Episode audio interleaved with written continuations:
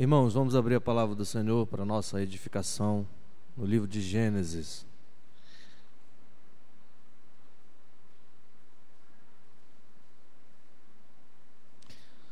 Gênesis no capítulo 12.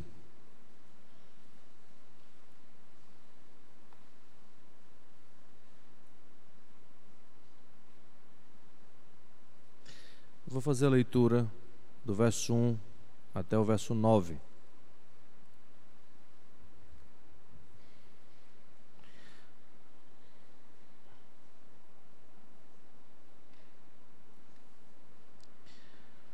Assim diz a palavra do Senhor.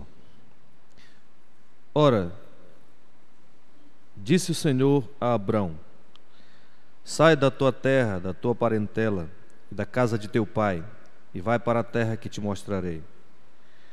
De ti farei uma grande nação, e te abençoarei, e te engrandecerei o nome, sê tu uma bênção. Abençoarei os que te abençoarem, amaldiçoarei os que te amaldiçoarem.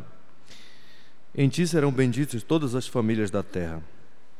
Partiu, pois, Abrão, como lhe ordenara o Senhor. E Ló foi com ele, tinha Abrão setenta e cinco anos quando saiu de Arã.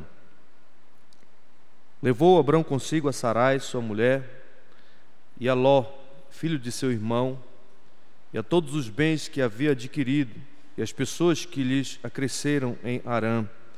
Partiram para a terra de Canaã e lá chegaram.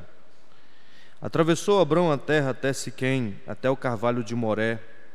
Nesse tempo os cananeus habitavam essa terra. Apareceu o Senhor a Abrão e lhe disse: Darei à tua descendência esta terra. Ali edificou Abrão um altar ao Senhor que lhe aparecera. Passando dali para o, o monte ao oriente de Betel, armou sua tenda, ficando Betel ao ocidente e Ai ao oriente. Ali edificou um altar ao Senhor e invocou o nome do Senhor. Depois seguiu Abrão dali indo sempre para o Negueb. Amém. Vamos orar, irmãos. Pedir que o Senhor nos abençoe com a Sua palavra que nós iremos meditar nela. Senhor nosso Deus, nós lemos a Tua bendita e suprema palavra. E eis que agora nós estamos ansiosos para ouvir aquilo que o Senhor tem a nos falar nessa noite. Nós pedimos que o Teu Espírito Santo, nosso Consolador, venha abrir o nosso entendimento, para que nós possamos compreender com mais exatidão as coisas que aqui estão reveladas. Ó Senhor, usa este pobre mortal que vos fala, para a edificação do Teu povo e para a maior glória do Teu nome. Perdoa todos os nossos pecados, ó Deus, e fala conosco.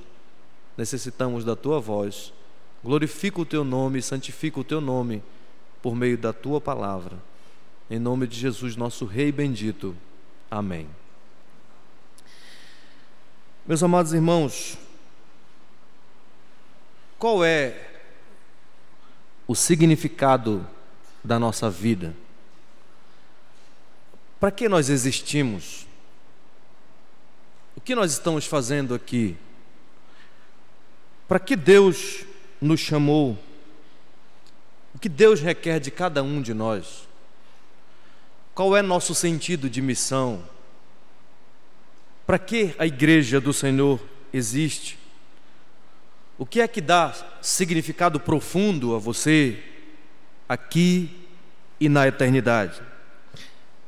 Essas são perguntas importantes e profundas, e eu gostaria de falar para vocês a respeito delas.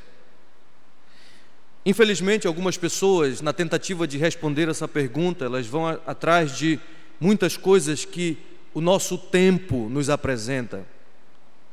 Algumas pessoas, por exemplo, se entregam ao materialismo, que é aquela ideia de uma vida devotada aos bens, aos valores materiais, aos prazeres que existem. Não é errado você adquirir bens, aproveitá-los corretamente. No entanto, algumas pessoas vivem somente para isso, como se a vida fosse só isso. Outros se entregam ao consumismo. Aquele tipo de gente que até foi abençoado por Deus e que, no entanto, gasta tudo o que Deus lhes dá simplesmente nas coisas desta vida, nos interesses próprios e não nos interesses do reino de Deus. Nós vemos hoje, por exemplo, um dos movimentos que mais ganham amplitude no nosso mundo é o movimento feminista. Aquela ideia, não apenas do empoderamento da mulher, mas especialmente do ódio de homens. E isso tem crescido e muitas mulheres, infelizmente, enveredam por esse caminho. E isso é perigoso. Enfim, muitos jovens, muitas pessoas vão pelo marxismo cultural, que eu tenho certeza que vocês ouvem muito falar aqui através do pastor, que quer a derrubada e a derrocada de todos os valores da civilização judaico-cristã ocidental. A minha pergunta nessa noite a todos nós é esta: será que nós, como igreja do Senhor, fomos de tal maneira impactados e infectados por este mal? que nós não estamos mais interessados em viver uma vida para a qual nós fomos criados, que é a glória de Deus e a expansão do seu reino aqui na terra. É sobre isso que eu quero pensar com vocês nesta noite. Quando nós olhamos para o livro de Gênesis, nós vemos que no capítulo 1 Deus criou todas as coisas e ele viu que tudo era muito bom. No entanto, a palavra de Deus nos diz que, pela desobediência do primeiro casal, nossos pais, o mal entrou no bom reino do nosso Deus. E houve rebelião no reino de Deus.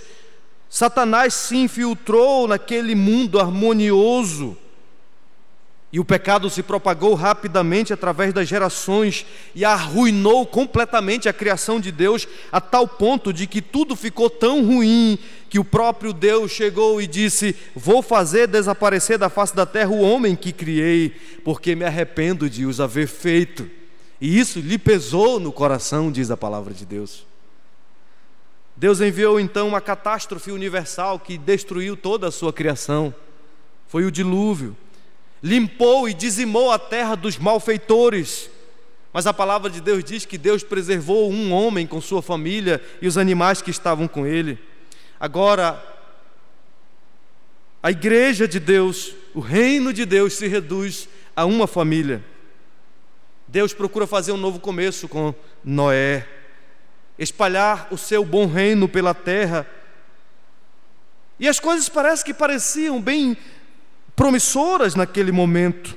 Afinal de contas, a primeira coisa que Noé fez ao sair da arca foi erguer um altar ao Senhor. E em erguendo este altar, ele estava demonstrando que ele era a descendência santa, a linhagem piedosa, que vem de sete enos, daqueles que invocam o nome do Senhor mas também ao sair da arca e construir um altar ao Senhor, Noé estava demonstrando que ele queria dedicar aquela nova terra ao serviço de Deus, como quem diz: nesta terra purificada, Deus será glorificado e não o mal. Mas logo, meus irmãos, nós lemos no livro de Gênesis que o pecado mais uma vez ficou desenfreado e a raça humana realmente não presta. Em Gênesis 11, por exemplo, nós vemos uma rebelião em massa contra Deus, contra o reino de Deus. Em vez de se espalhar pelo mundo conforme a ordem da criação, enchei a terra, o povo disse: não. Deliberadamente eles declararam guerra contra os desígnios do Senhor, dizendo: Vinde, edifiquemos para nós uma cidade e uma torre cujo topo chegue até os céus, tornemos célebre o nosso nome, para que não sejamos espalhados por toda a terra. Queriam sucesso, reconhecimento, fama, glória. Queriam igualdade, liberdade, fraternidade. Sem Deus. Podemos ser felizes sem Deus. E agora, mais uma vez, o pecado atrapalha o bom reino de Deus na terra. Mas a palavra de Deus diz que Deus extinguiu essa rebelião humana, confundindo-lhes a linguagem e espalhando-os por toda a terra. Deus sempre vence, o reino de Deus sempre prevalece. Os rebeldes foram derrotados. E o propósito de Deus em espalhar a sua imagem pela terra prevaleceu mais uma vez. O problema é que, ao que parece, meus irmãos, todos estavam tão afundados na idolatria naqueles dias, todos estavam tão afundados no pecado, depois dessa dispersão de Babel, parece que nada restou do reino de Deus. Apesar de o próprio Abraão ser um descendente de Sem, ele também está afundado na idolatria, no pecado. E mais uma vez Deus vai dar continuidade ao seu pacto, ao seu bom reino. E agora, nesse recomeço, vem com Abraão.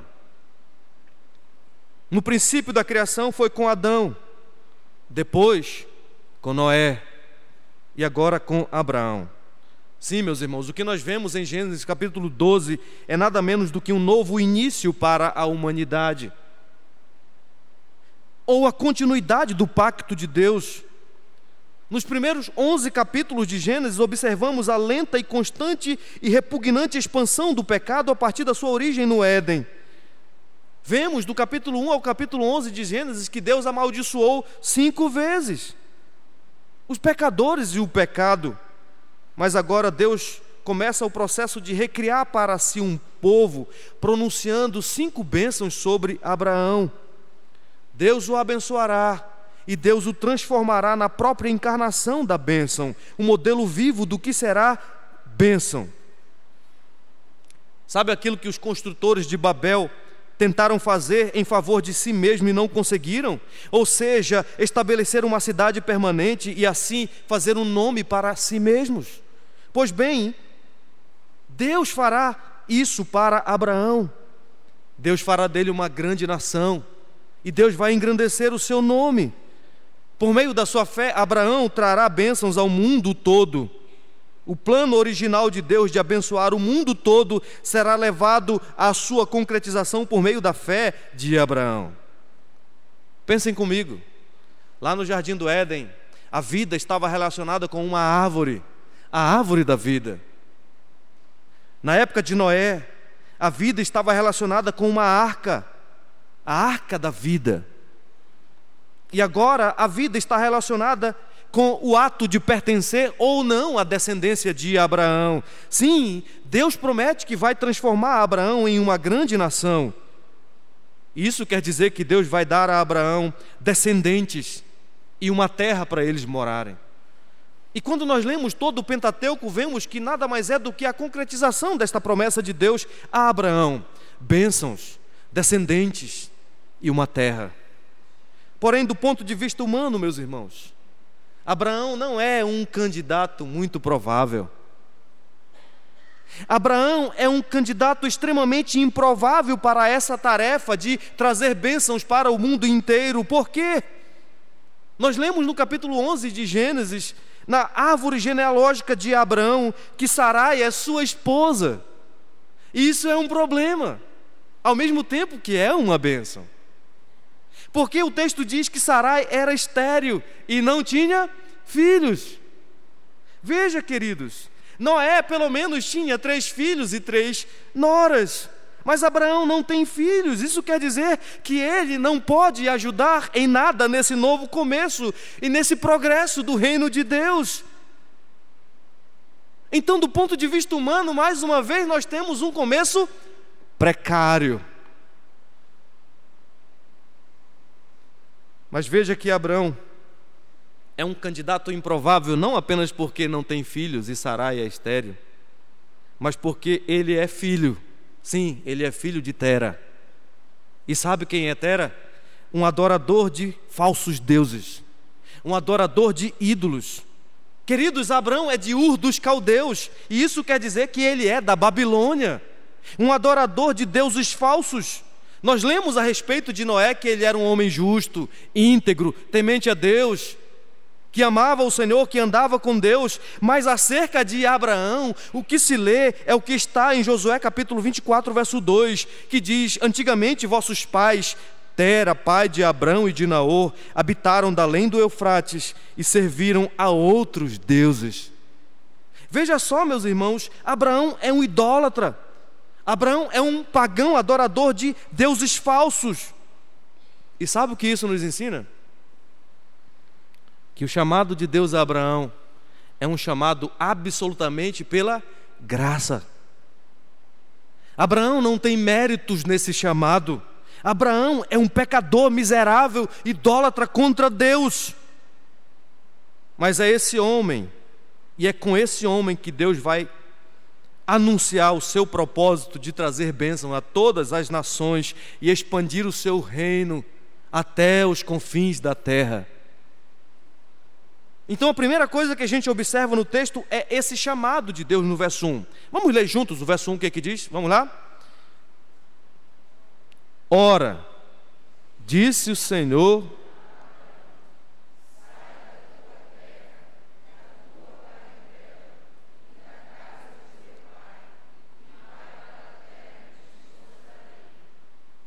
Veja só, Veja que interessante, o caminho para a concretização da promessa de Deus é um caminho de sofrimento e de privações, e é esse caminho que Abraão vai seguir. Nós vemos aqui que o homem, por meio de quem Deus vai abençoar o mundo inteiro, primeiramente tem de ser isolado de todos os que ele ama. Ele tem que sair da sua casa, da sua família, afastar-se dos seus amigos, dos seus parentes. Em outras palavras, Deus quer que Abraão rompa completamente com o seu passado e parta para um novo começo. E aqui vem a pergunta: como pode o Senhor pedir a Abraão para sair da sua casa, da casa de seu pai? Para um judeu, isso é uma coisa absurda. Meus amados irmãos, para um judeu, isso é algo completamente impróprio. A casa de seu pai é a sua casa. Os bens de seus pais são seus bens. Os deuses de seus pais são seus deuses. Mas ainda assim Deus diz: sai, sai da tua terra, sai da tua parentela e sai da casa do teu pai. Ele vai afunilando a coisa. Além disso, ele tem que sair dos grandes centros mundiais do poder. Sim, Ur e Arã eram dois dos principais centros comerciais da Mesopotâmia naquela época. Alguém já chegou a comparar Ur e Arã com Nova York e Los Angeles do mundo antigo? Os lugares onde estavam as pessoas mais poderosas daqueles dias. Mas agora Abraão tem que deixar tudo isso para seguir em frente. Mas a pergunta é: para onde ele vai? Bem, Deus não informa aqui o destino nem o caminho certo. O verso 1 diz que ele simplesmente foi informado que ele deveria ir para a terra que o Senhor iria mostrá-lo, e isso aumenta muito mais a tensão da narrativa, porque não há certezas absolutas aqui. Abraão não sabe nem mesmo qual é o seu destino, mas a pergunta é: se ele soubesse, isso será que iria animá-lo? Eu penso que não. Exatamente porque, meus amados irmãos, essa terra da qual ele vai tomar posse é uma terra pouco desenvolvida, uma terra de guerrilheiros terroristas, exércitos invasores. Então, do ponto de vista humano, não é uma terra humanamente promissora, mas mesmo assim, Deus pede a Abraão que ande com ele e vá. A segunda coisa que a gente observa no texto é a bênção prometida. Veja o verso 2 o que diz. Leiamos juntos de novo. Vamos lá? De ti farei uma grande nação.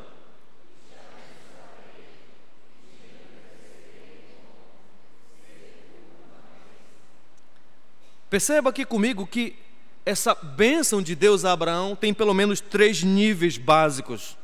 Primeiramente, tem um nível pessoal. Ele diz: De ti farei uma grande nação, te abençoarei engrandecerei o teu nome, sê tu uma bênção. Veja que interessante. Veja o contraste entre Babel e Abraão. Os habitantes de Babel tinham dito: tornemos célebre o nosso nome. Mas em Abraão vemos Deus dizendo: te engrandecerei o nome. A grandeza de Abraão será totalmente obra de Deus, da graça de Deus e não do próprio Abraão. Mas essa bênção de Deus a Abraão alcança os que estão próximo dele também, no verso 3. Amplia essa bênção pessoal para os seus contemporâneos. Abençoarei os que te abençoarem, amaldiçoarei os que te amaldiçoarem. Mas também essa bênção, ela ganha um aspecto muito mais amplo, um aspecto mundial. Deus amplia a bênção de Abraão, não apenas aos seus contemporâneos, mas a todas as nações. Verso 3 diz: Em ti serão benditas todas as famílias da terra. O chamado de Deus a Abraão tem um propósito, então, universal.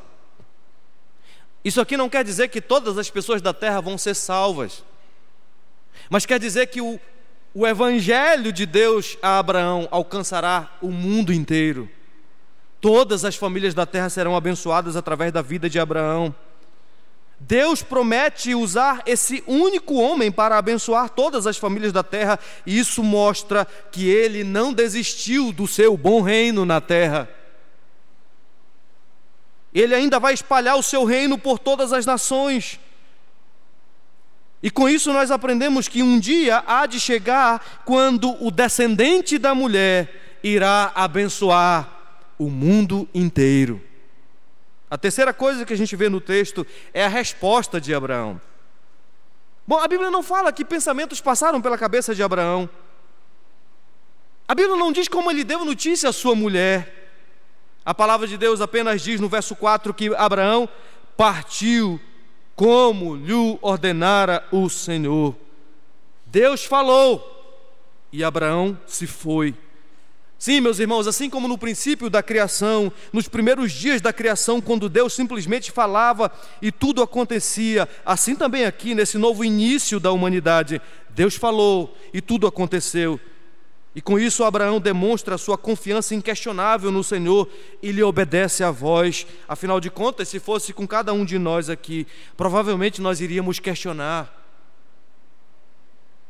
A gente sempre diz assim: peraí, deixa eu pensar melhor, deixa eu conversar com a minha esposa, deixa eu ouvir alguém mais maduro, pedir a opinião de alguém que possa me orientar melhor. Mas Abraão não faz isso abandona todo o seu passado sem fazer perguntas, sem objeções, e com isso ele demonstra uma confiança inquestionável no Senhor. Ele lhe obedece imediatamente. Sabe quem explica isso para nós? O autor de Hebreus. Ele vai nos dizer no capítulo 11, verso 8, que pela fé, Abraão, quando chamado, obedeceu a fim de ir para um lugar que devia receber por herança e partiu sem saber para onde ia. Você sabe o que, que significa isso? Sim, o Abraão idólatra. Sim, o Abraão de Ur dos Caldeus. Sim, o Abraão filho de um homem pagão. Agora tem fé verdadeira no único Deus verdadeiro. Por isso ele vai pela fé e demonstra sua total confiança no Senhor como o único Deus verdadeiro, não mais os ídolos. Abraão não pertence mais aos ídolos, ele é servo de Deus agora. Em quarto lugar, nós vemos agora no texto, no verso 5, a chegada em Canaã. Veja que interessante. Vamos ler juntos o verso 5, vamos lá? Levou Abrão consigo a Sarai, sua mulher,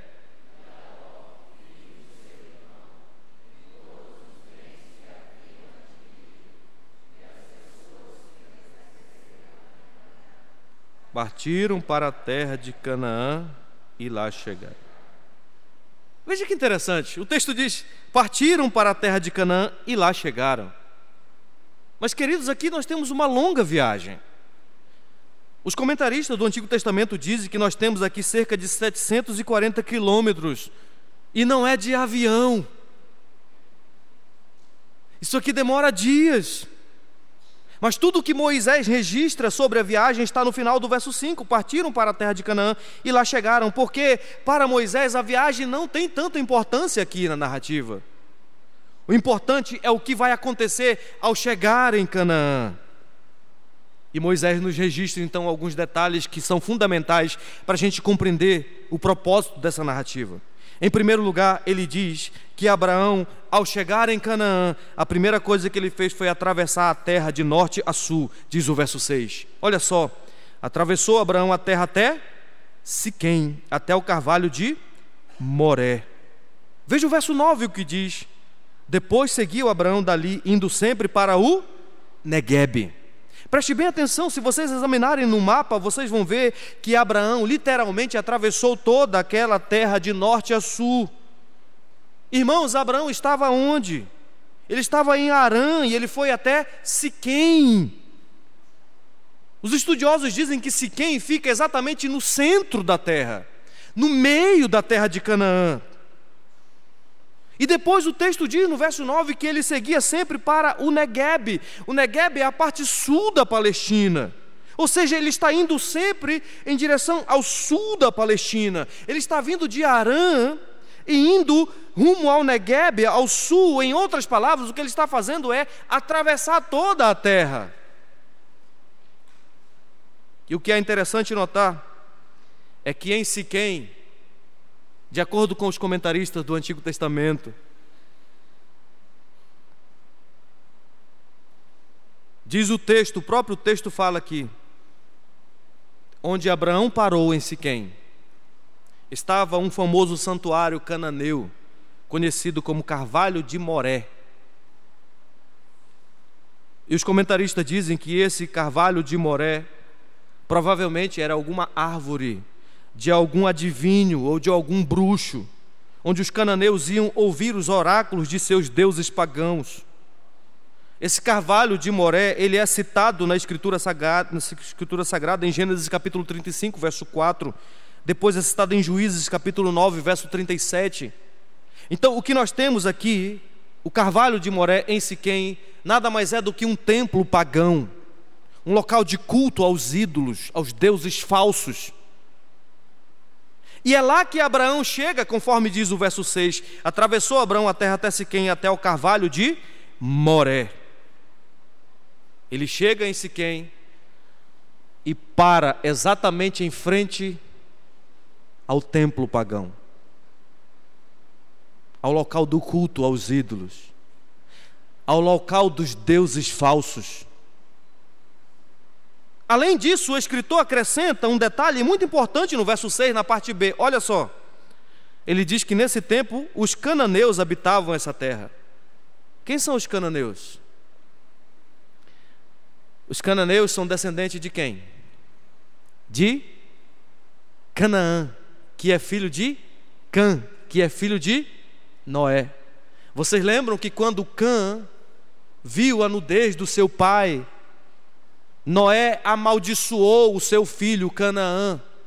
O Cã não teve só um filho, não foi só Canaã. Ele teve outros filhos, se eu não me engano, foram quatro filhos que ele teve.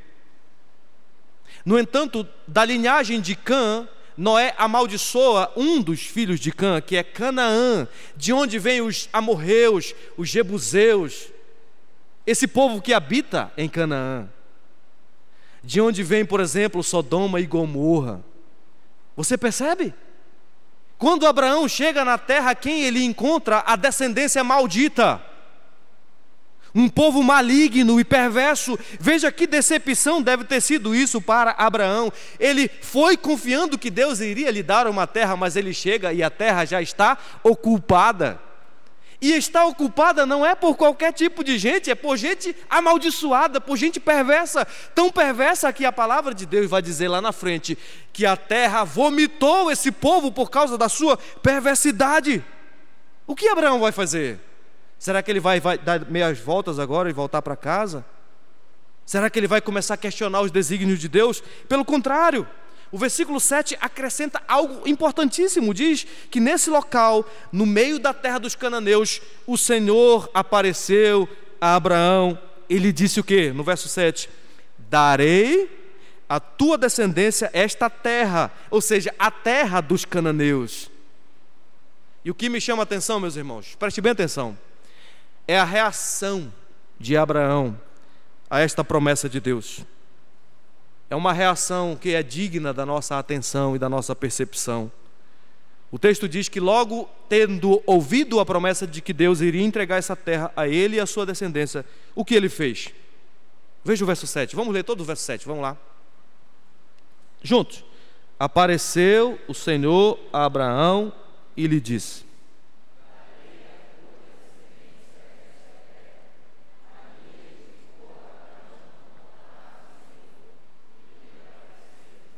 Ele está onde aqui? Ele está em Siquém. Sim, em frente ao carvalho de Moré. Em frente a um santuário pagão. E em frente a este santuário pagão, Abraão ergue o primeiro altar ao Senhor dos Exércitos. Em seguida, o texto diz que ele se moveu um pouco mais para o sul e chegou em Betel, diz o verso 8. Passando dali para o monte ao oriente de Betel, armou sua tenda, ficando Betel ao ocidente e Ai ao oriente. E ele chega em Betel, e o final do verso 8 diz novamente o quê? Ali edificou um altar ao Senhor e invocou o nome do Senhor. E na sequência da narrativa, nós vamos ver, lá no capítulo 13, agora, no verso 18, que ele vai mais para o sul, até o Negueb. E veja o que acontece. Vamos ler o verso 13, verso 18 do capítulo 13, juntos. E Abraão, mudando as suas tendas,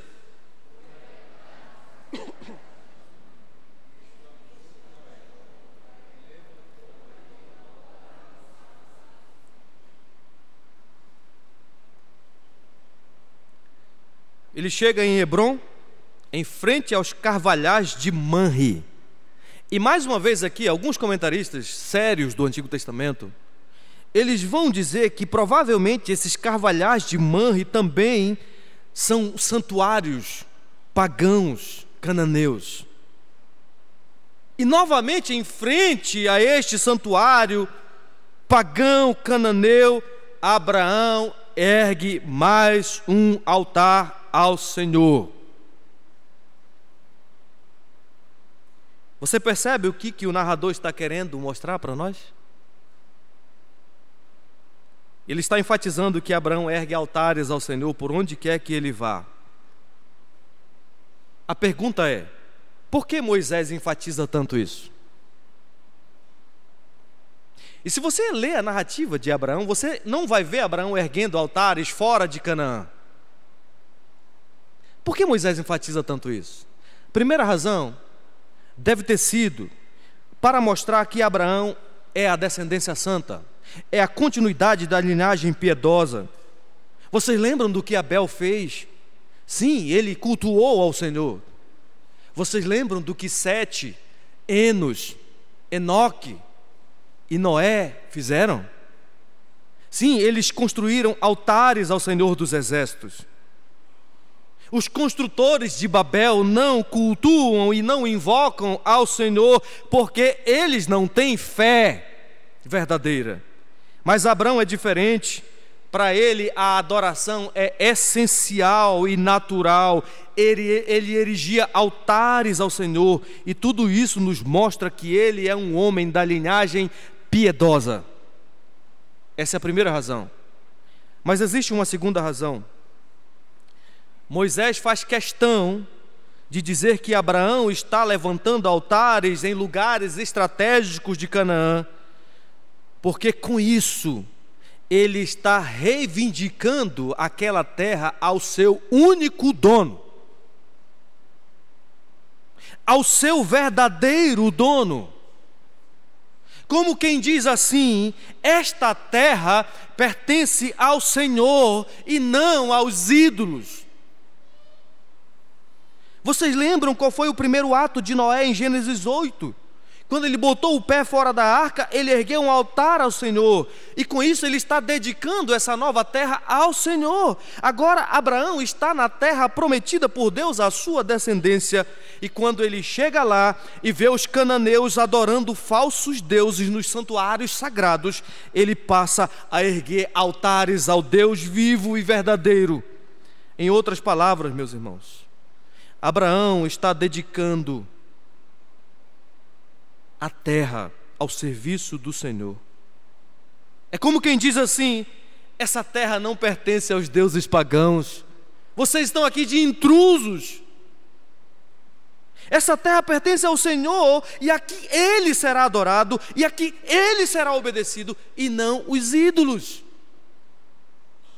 O reformador João Calvino, comentando essa passagem, diz o seguinte: Abraão empenhou-se o tanto que pôde para dedicar a Deus cada parte da terra a qual teve acesso e a perfumou com o aroma da sua fé.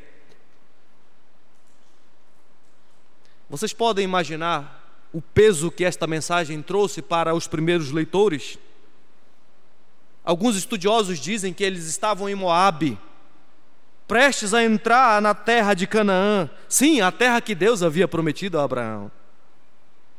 Mas ali estavam quem? Os cananeus.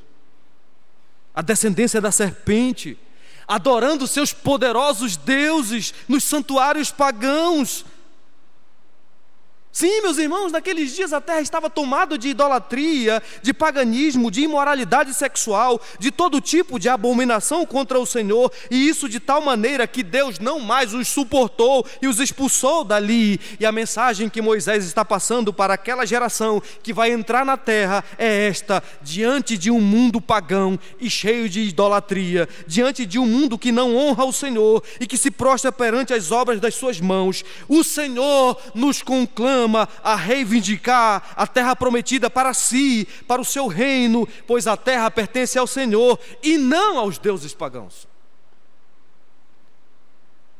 Agora vocês lembram para que Deus chamou Abraão? O que diz o verso 3 mesmo? Em ti serão benditas o quê? Todas as famílias da terra. Deus o chamou para abençoar todas as famílias da terra.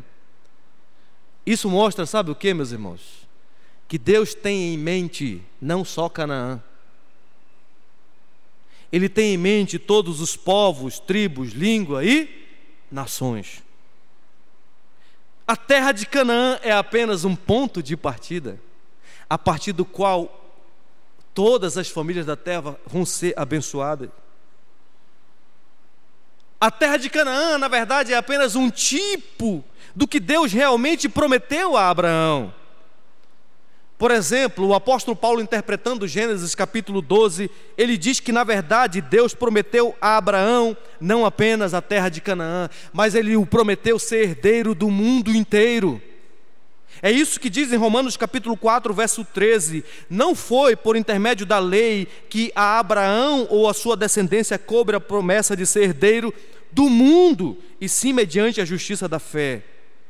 Paulo está nos ensinando que Canaã seria apenas o ponto de partida de onde o reino de Deus iria se espalhar por todo o mundo. Abraão foi o primeiro a erguer altares naquela terra. Mais tarde, lá na frente, Salomão construiu um templo e construiu um grande altar para que Deus fosse adorado naquele lugar. E nessa terra, Israel deveria adorar o Senhor louvar o seu nome, obedecer aos seus mandamentos, demonstrar a glória de Deus para as nações, porque esta casa será chamada casa de oração e bênção para todos os povos. Mas sabe o que aconteceu? Já estamos partindo para o encerramento. Infelizmente, Israel fracassou terrivelmente em manifestar a glória de Deus na terra prometida. Por isso, o Senhor os mandou para o exílio. E sabe para onde eles foram? Para Babilônia. Sim, para o lugar de onde Abraão havia saído no começo ser escravos novamente. Era como se o projeto do reino de Deus estivesse caído. Mas não caiu, porque Deus fez o seu plano prometido a Abraão se tornar verdade através do descendente de Abraão, o nosso Senhor Jesus Cristo. Mateus capítulo 1 começa dizendo: livro da genealogia de Jesus Cristo, filho de Davi, filho de Abraão.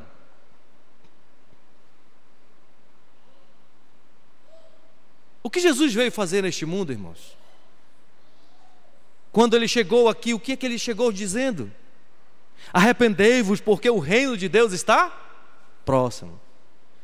Uma vez os fariseus o acusaram de expulsar demônio pelo poder de Beuzebu. Ele disse o quê? Se eu expulso o demônio pelo dedo de Deus, o reino de Deus é chegado entre vós.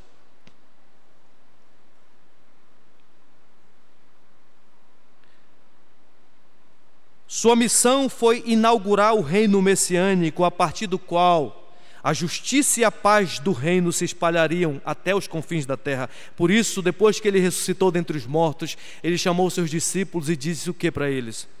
Ide, portanto, fazer discípulos de todas as nações. Veja, o descendente de Abraão agora está nos mandando ir a todas as nações, a começar de Jerusalém, Judéia, Samaria e até o quê? Os confins da terra. Em Cristo, portanto, o pacto abraâmico se torna uma verdade, uma realidade histórica.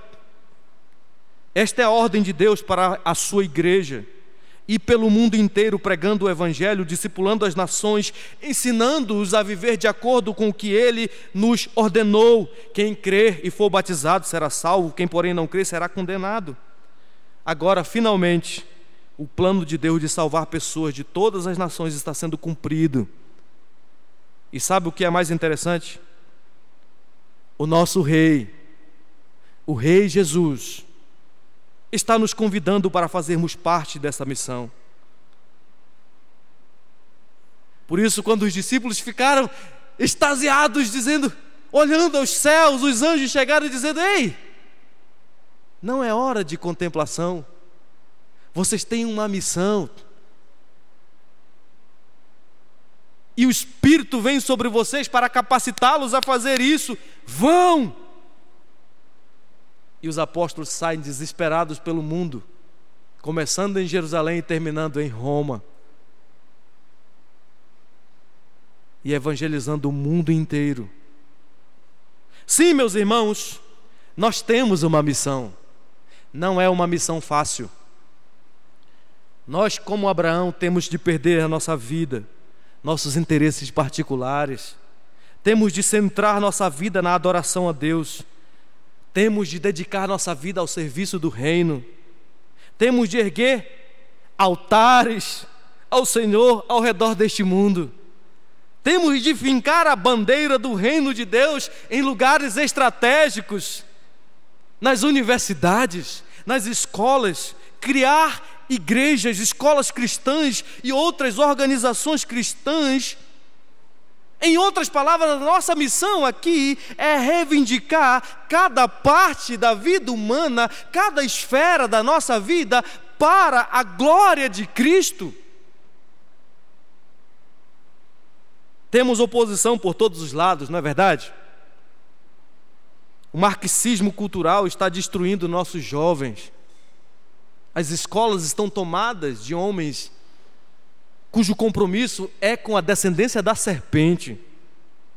Por isso nós precisamos ir não na nossa força, mas no poder do Espírito Santo de Deus. Veja, Deus, antes de enviar Abraão primeiro, o abençoou.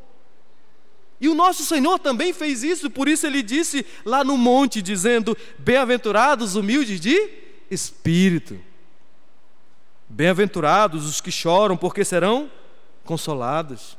Bem-aventurados os mansos, porque herdarão a terra. Bem-aventurados os que têm fome e sede de justiça, porque serão fartos. Bem-aventurados os misericordiosos, porque alcançarão misericórdia. Bem-aventurados os limpos de coração, porque verão a Deus. Bem-aventurados os pacificadores, porque serão chamados filhos de Deus. Bem-aventurados os perseguidos por causa da justiça, porque deles é o reino dos céus. Bem-aventurados sois quando por minha causa vos injuriarem e perseguirem, mentindo, disserem todo mal contra vós.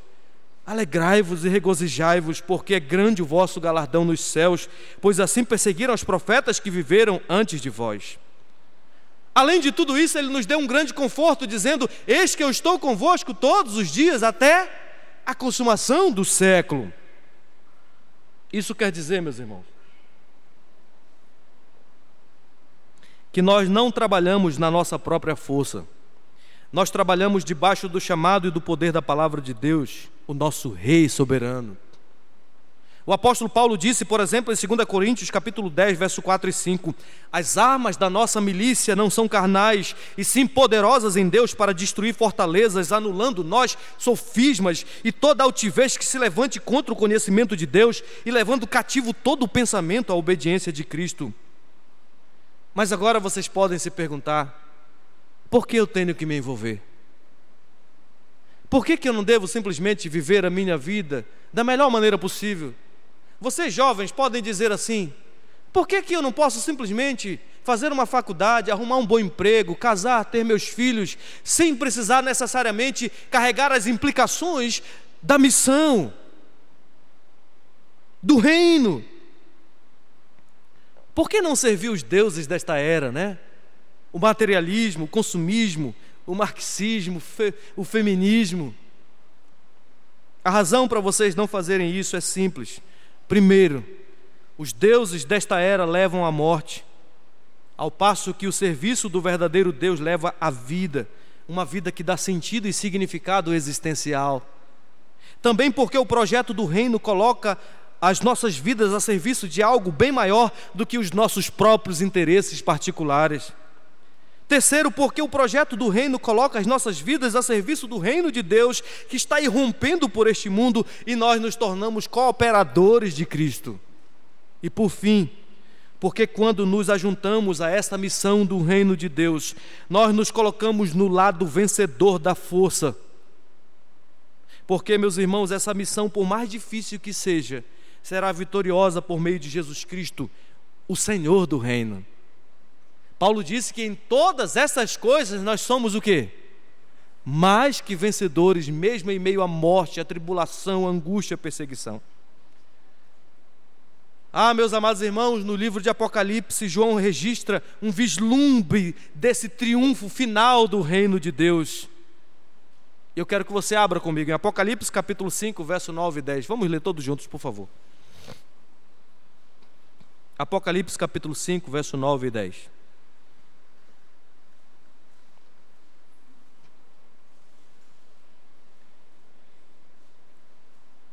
Vamos ler bem bonitos, todos juntos. Encontraram? 9 e 10. Podem ler.